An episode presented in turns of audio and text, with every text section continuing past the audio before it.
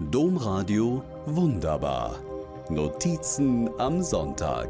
Podcast. Ich kann gerade nicht. Ich bin in einer Online-Schulung zu deinem Buch. Willst du mit dazukommen? fragt mich eine junge Lehrerin am Telefon. Klar, sage ich und verstehe erstmal nichts. Aber der Reihe nach.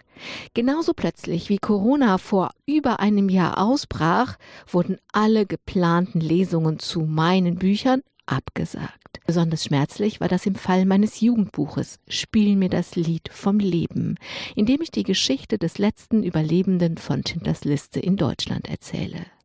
Die Absagen trafen auch eine ganz besondere Veranstaltung, denn nachdem ein Oberstufenreligionskurs vor Corona an einer Lesung zu Spiel mir das Lied vom Leben teilgenommen hatte, wollten die Schüler und Schülerinnen die Geschichte von Jersey, dem überlebenden Schindlerjuden, selber bekannt machen.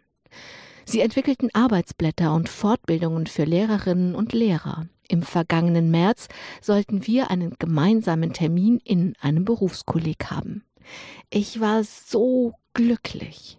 Junge Menschen an meiner Seite, die Jerseys Geschichte weitererzählen, das war wie ein großes Geschenk. Eines, das Corona einkassierte. Das tat weh.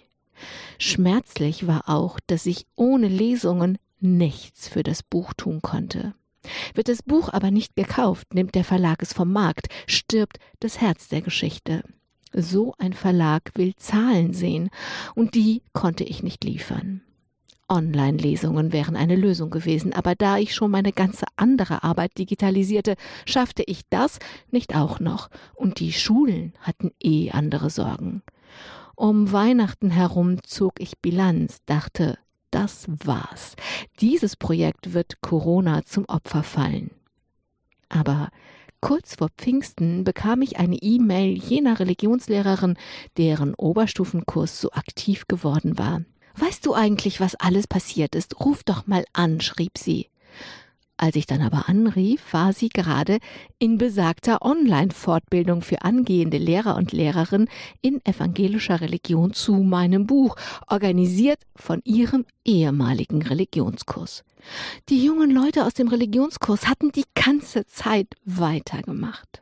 Nachdem ich der Videokonferenz zugeschaltet bin, sitze ich still vor meinem Bildschirm schaue in die WG-Zimmer und WG-Küchen der teilnehmenden Studierenden. Ich staune über ihr Engagement und über meine Kleinmütigkeit staune ich auch, als ob immer alles nur an mir hinge. Als mich die Studierenden am Ende spontan baten, ihnen aus dem Buch vorzulesen, improvisiere ich meine erste Online-Lesung und der Pfingstgeist weht jedem und jeder eine Gänsehaut ins Haus. Domradio Wunderbar. Mehr unter domradio.de slash podcast.